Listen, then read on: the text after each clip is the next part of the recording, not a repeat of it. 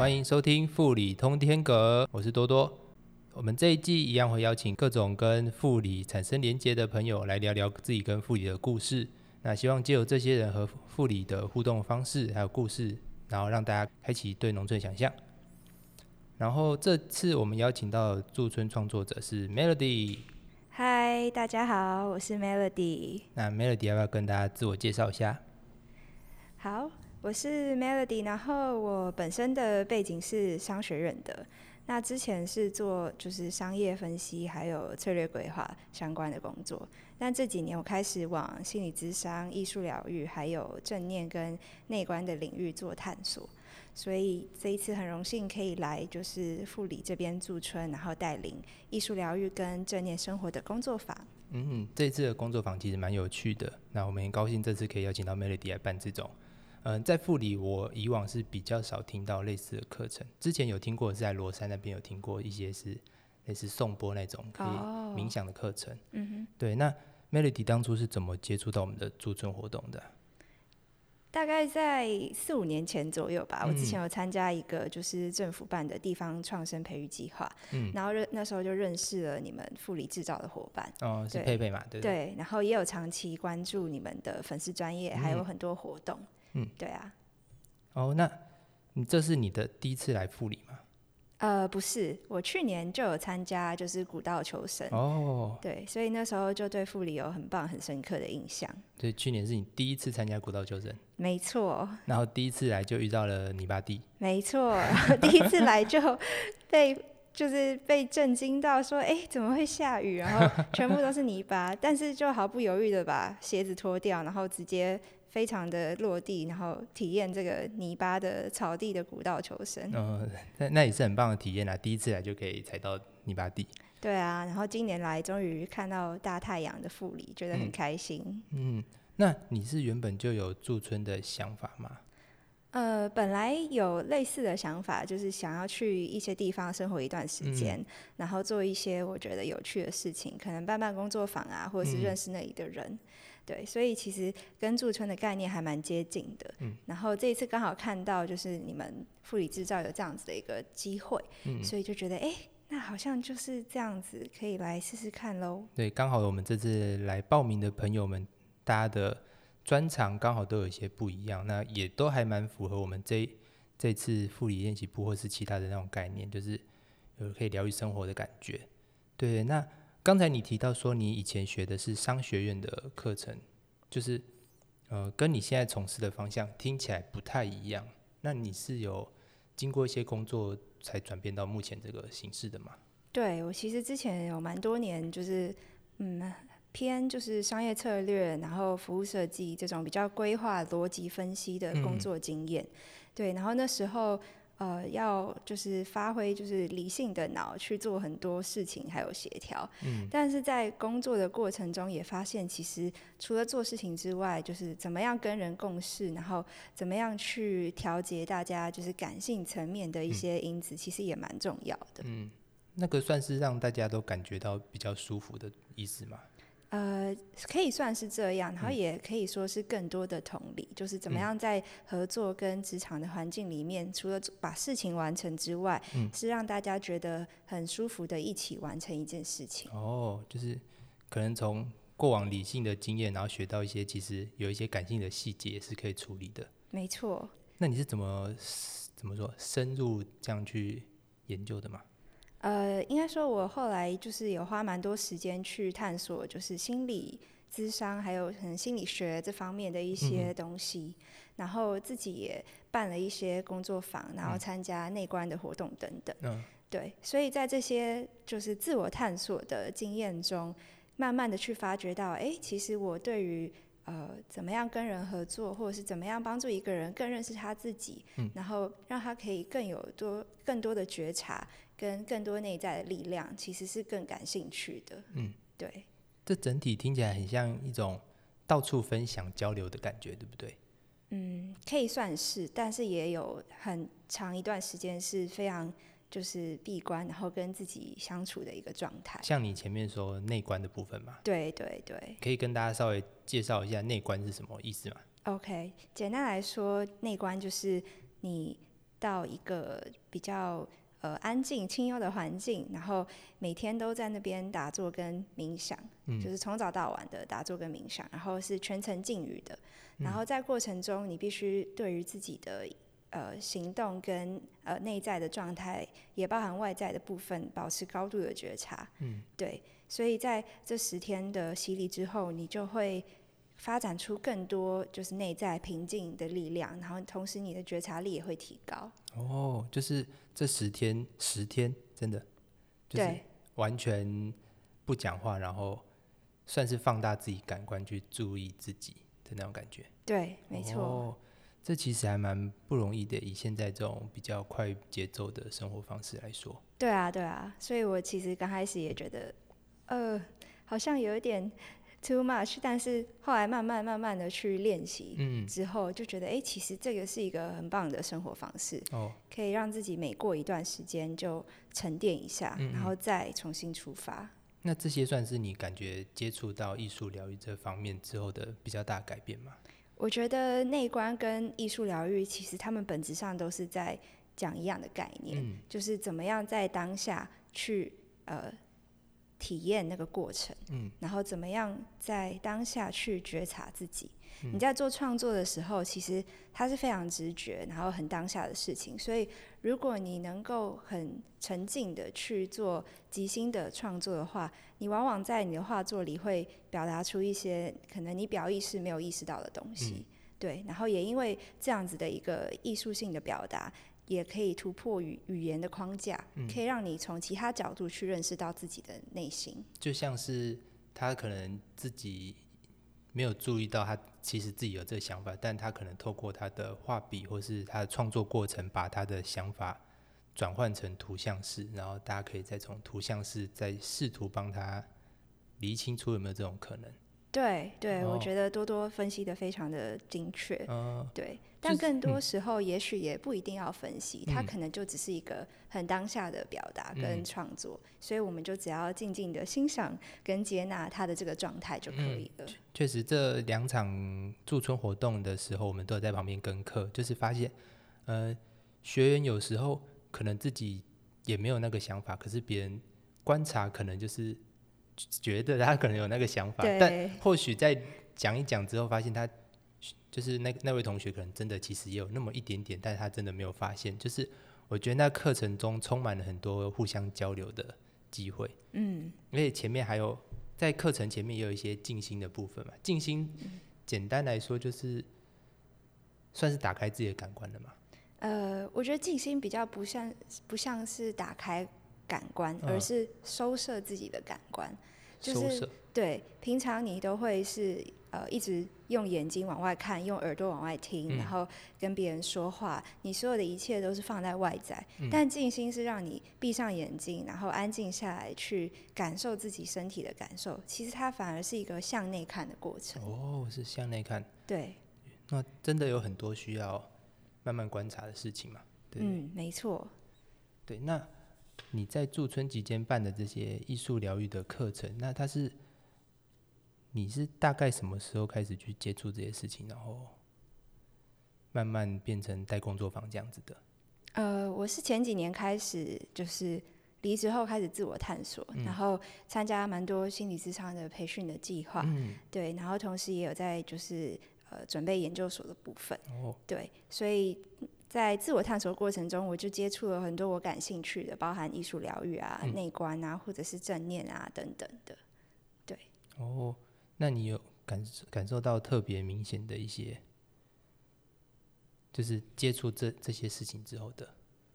你说改变吗？对啊，就是有没有像像你说内在或外在，可能都有一些感受？那有没有一些例子？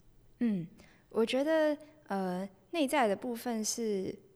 呃，我的人生观有很多的改变，然后包含我的价值系统啊，还有一些以前很坚信不疑的信念，他们其实都经历了很大的就是崩解，然后再重建这样子。真的受到挑战这样子。对，受到挑战，然后再重新的去建立起来。嗯。然后我觉得在内在层面来说，整体变得更自在。比如说以前我是一个很容易。呃，应该说现在也偶尔还是会觉得有一点容易感到紧张，嗯，但是以前更多看待我的紧张的方式是，我会觉得，哎、我怎么又紧张了？然后我这样的紧张好像呃、哦不是很好，不允许，嗯。对。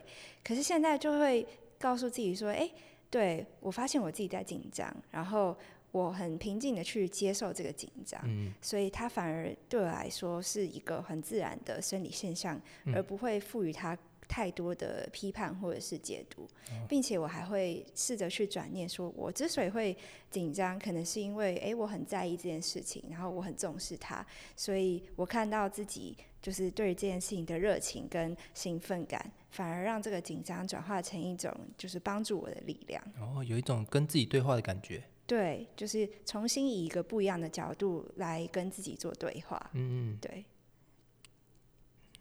那在探索的部分，在外就是跟人际相处，有没有带给你一些影响或是变化？这样子。我觉得有蛮大的改变，就是我的人际关系的圈子经历了蛮不一样的变迁，就是越来越多可能跟现在的我调性比较符合的人进入到我的生命里，嗯然后我的生活方式也变得更加的呃专注在每个当下，跟更享受就是每一个时刻，不管是我忙碌还是我很悠闲的时候，嗯，对。然后我觉得整体来说，跟人际关系上是变得更和谐，然后更能够允许别人去做他自己，然后同时也因为呃我允许我自己，所以我们的关系是有很多的同理跟同在的那种感受的。有一听起来是有一种变简单的感觉，就不要把事情想太复杂。没错，就是接纳每个人他自己有的一些点，或者是接纳每个人他自己本身最原本的样子。哇，在在现在社会好像很需要这种生活方式，就是可能大家没有办法很快就去接受这件事情，但是我觉得好像大家都适合了解一下这部分的事情。嗯嗯，我觉得大家如果可以多多了解这个部分的话，对于自己跟对于别人都会有很大的改变。嗯，对啊，那你在这边驻村到现在也差不多一个礼拜了，对，那在这段期间，你有没有什么印象特别深刻的事情啊？嗯，我觉得印象特别的深刻的事情是，刚来就是这里的车站，一下车的时候就感受到这个空气非常的不一样，它是清甜的。然后我站在车站上面，大概站了快五到十分钟左右，嗯就是完全不想离开，因为我觉得那个 moment 实在是太让我 enjoy 了。就是我在台北好像就没有呼吸过一样，来到花莲就哇，这里的空气实在是太棒了。对啊，嗯这是其中一个印象很深刻的地方。嗯然后另外一个印象很深刻的地方是这里的呃节奏跟作息都是比较跟随自然的，嗯所以我可以就是很容易在可能七八点的时候就感觉到，哎，好像想要休息了。可是平常在台北的时候，可能都会比较晚才休息这样子。就可能被大那个整个都市的生活带着走这样子。。对，那像你在驻村期间，我们开了两堂课程，嗯嗯，分别是艺术疗愈的创作课程，还有正念生活的觉察课程两嗯堂。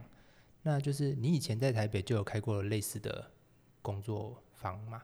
有啊有啊，之前有在就是北部的呃艺术家朋友的画室，还有一些共同创作空间带领过这些活动。嗯只是每一次的形式跟结构都不太一样，嗯因为这种活动它其实会比较像是半结构，然后比较即兴的方式去带领。有点弹性的。对，有一些弹性在，嗯但最主要的核心概念其实都是要帮助学员借由不同的方式去觉察他的内在，嗯然后练习活在当下，去感受他呃内心最真实的本质的样貌。嗯嗯，就是我们一一般参加活动嘛，就是常常一开始大家很尴尬，就，就是比较害羞一点。但但是好像听过，就是经过带领之后，然后在活动后半，大家好像开始讲话变得越来越热络了。对，后面就是大家都很积极的 分享自己的看法，然后互相给建议啊，或者是互相去鼓励彼此。然后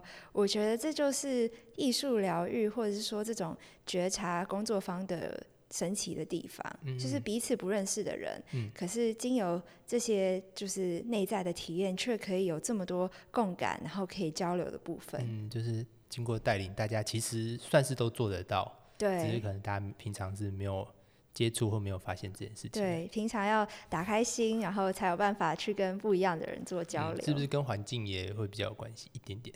我觉得环境也有一嗯些关联，因为可能在花东生活的人，他们呃平常生活步调也比较慢一点，嗯。然后包含富里这边的环境也算是比较亲近的，嗯。所以其实大家在工作坊的过程中，可以很容易的就把心静下来，然后嗯。去跟彼此做交流跟互动。嗯，那我这边比较好奇的是，在台北办过工作坊，然后在富里也办了工作坊，那有没有可能去比较这些学员大家可能问面临到的问题或是什么的差异？我有有点好奇这部分。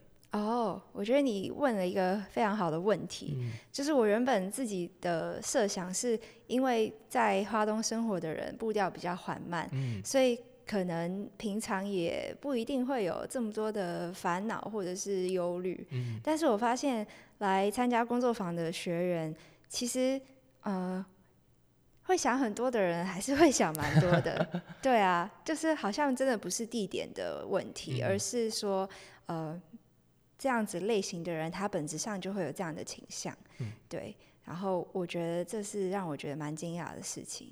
对啊或或，是说，其实每个地方都有这种会想很多的人，然后他们也刚好都会去参加这个课程。没错，没错，就是可能因为这样的课程的调性也吸引到这样子，就是平常比较多是用脑袋在思考跟分析的人，他们嗯其实很渴望可以让自己的脑袋静下来，然后真正的只用心去感受他自己。算是体验一个从没有接触过的自己的感觉。没错，没错，嗯，但是因为比较可惜的是，这工作坊就是人数比较少，没有办法一次带领太多学员一起体验。嗯，对，所以在交流上就是可能没有办法触及到太多人，就是驻村期间没有办法办太多场。对啊，如果之后有机会，可能可以再来办办看。可以，可以，可以，对那啊，就是像你前面有提到，他们会透过这些课程，嗯，算是更认识自己，然嗯后也可以去试着观察别人，然后给人家一些回馈。对，那最主要，你会希望这些课程可以让大家带来什么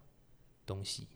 嗯，我觉得最主要是希望他们可以在这个课课程中跟他自己的内在相遇，嗯。因为每一个人内在的本质都有一些很珍贵、很特别的东西。嗯然后平常可能太忙碌于生活中的各种日常的事情，然后包含就是他可能脑袋里也有很多思考跟担忧，所以他其实不太会停下来去觉察自己的内在。嗯对，那透过不管是绘画，就是创作的这种方式啊，或者是说我教他一些正念生活觉察的方法，嗯在这个过程中，他们其实都很能够去静下心来，去领悟到自己的内在。嗯比如说有一个学员，他就是课后就打了就是很大一串的回馈给我，说就是他平常就是一个想很多，然后脑袋会一直分析跟比较，还有判断规划的人。嗯可是他在就是做这个艺术疗愈的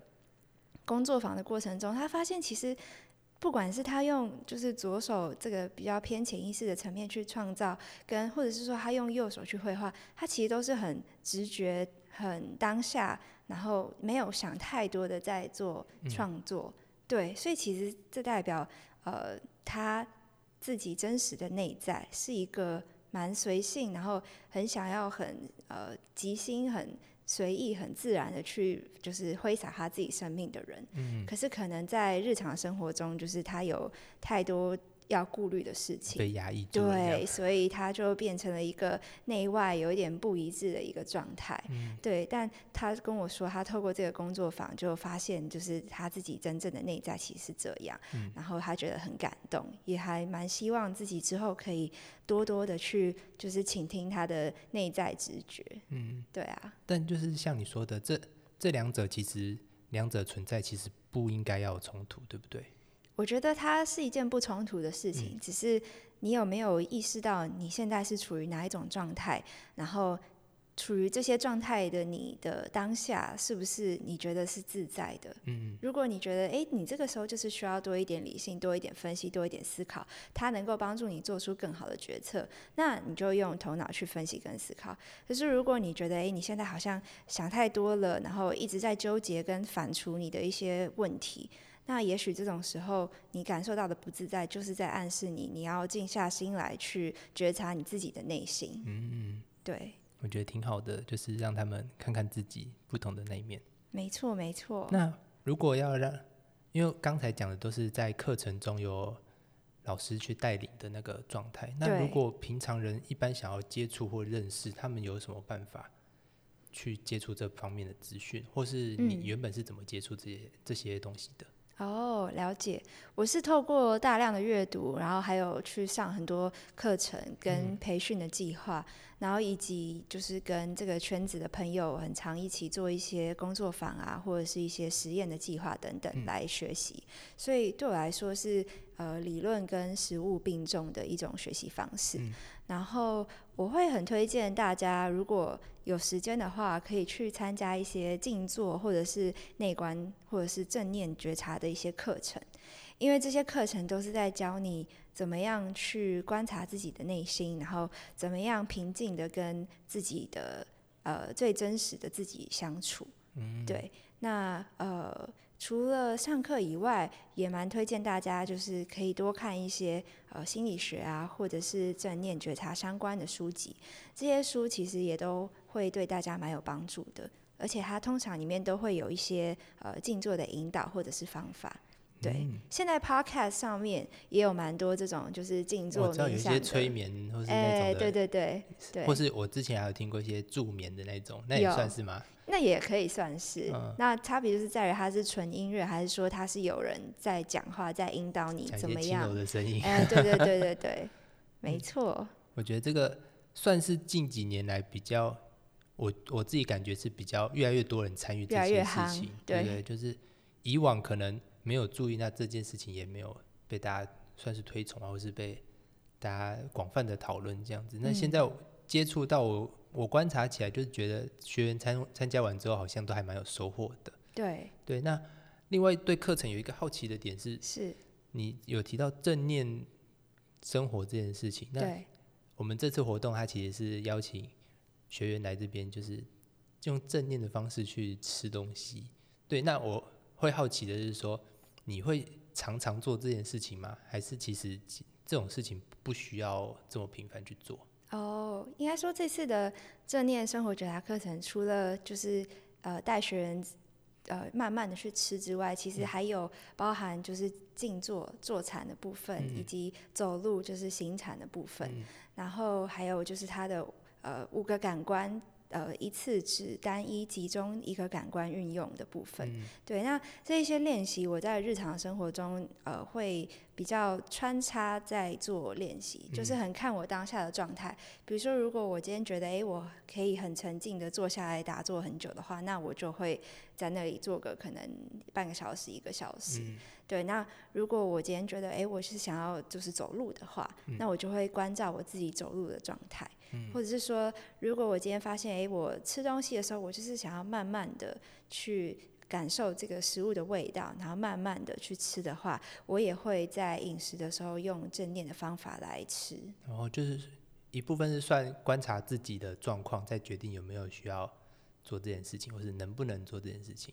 也可以说是除了观察以外，它是一个很自然而然的习惯，嗯就是好像我的身体它会很很明。很直觉的知道自己说，诶，他现在可能需要怎么样的调整，嗯，然后就会让静心变成我生活的一种习惯。哦持续跟身体对话这样子。没错，没错。那你觉得在护理有没有更帮助你做这件事情？我觉得有诶、因为我住在山里面，然后山里面除了虫鸣鸟叫，还有偶尔有狗狗的叫声之外，其实大部分时间都很安静。嗯对，然后我很喜欢就是走到稻田旁边听稻浪的声音，哦，或者是我可能也会在就是呃房间里面打坐啊，或者是走走路这样子。嗯对，然后每一个当下都让我觉得很安静，就是不太需要什么太多的呃呃决策去告诉自己说，哎，你现在该静坐了，或者是哎你现在该怎么样，我很自然而然的就是很享受每一个当下。对，哦，就是也是透过一些练习，把这些行为融入到你的生活里面。对对对，而且我觉得住在山里面还有一个很棒的优点，就是除了安静以外，因为只有我一个人，嗯，所以其实我就很像自己在内观一样，我每天跟自己相处，然后从早到晚，除了办工作坊以外的时间，都是呃可以去觉察自己的内在，我觉得挺好的。嗯，这样我觉得不错诶，说说不定我们这个地方其实很有潜力办这些 让大家静下来课程。对，我觉得蛮有潜力的，因为这边的环境真的很不错。嗯，对，只是可能需要就是呃看工作坊的形式。嗯，对啊。我觉得这是这个护理的一个算潜力吧，就是之后如果我们有机会往这方方面发展的话，也希望 Melody 可以给我们一些建议。可以，可以，我觉得很适合在山上开那种。呃，疗愈或者是内观中心，然后如果是在市区，就是比较多呃社交跟呃比较呃动态的一些交流活动的话，很适合办讲座啊等等哦，就是每个地方有它自己适合的形式这样子。对，我觉得这样挺好的耶。那希望未来还有机会再互相合作喽。可以，可以，谢谢多多。好，那我们今天的富理通天阁就差不多差不多到这边喽，我们下次再见喽，拜拜，拜拜。